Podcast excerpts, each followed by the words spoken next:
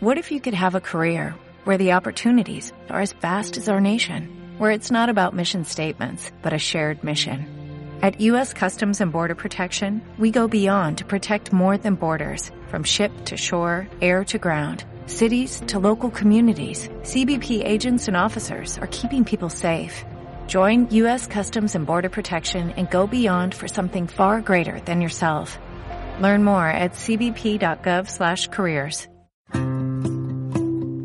¿Qué tal si hoy inicias tu día con una actitud diferente, cambiando la preocupación por la esperanza, la queja por la gratitud y la tristeza por una sonrisa?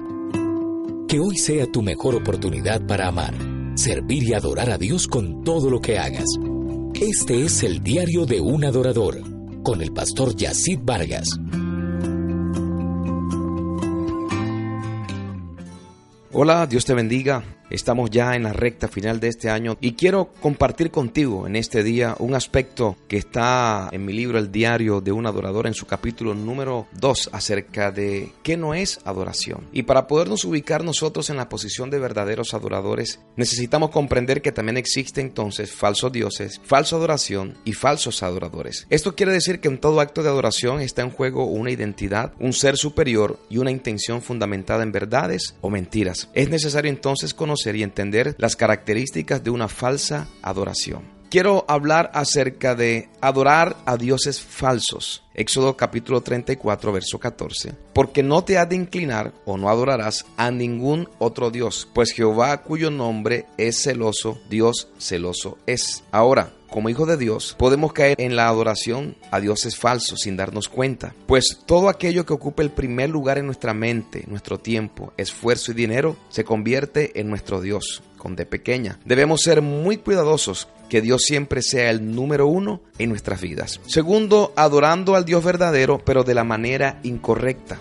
Esta falsa adoración muchas veces posee aparente y buenas intenciones, pero en realidad lo estamos haciendo bajo nuestros propios métodos. Es por eso que en el verdadero adorador debe desaparecer la expresión a mí me parece, yo creo que. ¿Y por qué hay que hacerlo de esta forma? La imaginación o el deseo desmedido de innovar nos puede llevar a cometer graves errores. Recordemos que los israelitas, a pesar de ser bendecidos, adoraron a un becerro falso fundido, creyendo que estaban adorando al Dios verdadero a través de una imagen que ellos mismos se inventaron. Otro ejemplo, Nadad, Abiud, Saúl y además Usa fueron culpables de adorar a Dios bajo sus propios métodos. Por esto no fue aceptable este tipo de adoración. Y tercero, adorando al Dios verdadero de la forma correcta, pero con una motivación equivocada. Esto es bien, bien importante, porque una de las cosas a las que apunta el Señor al momento de nosotros ofrecerle algo y adoración también, tiene que ver con el corazón. Y la escritura narra que del corazón es que salen las intenciones del ser humano.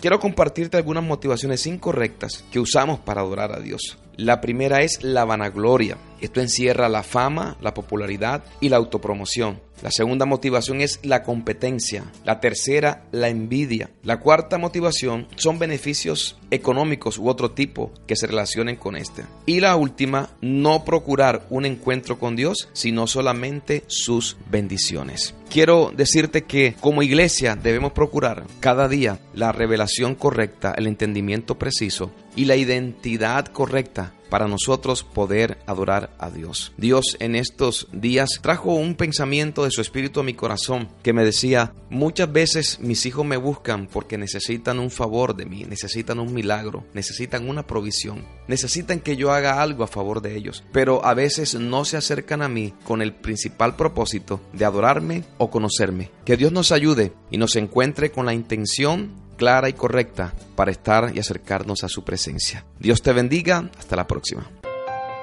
Comparte tu experiencia de hoy.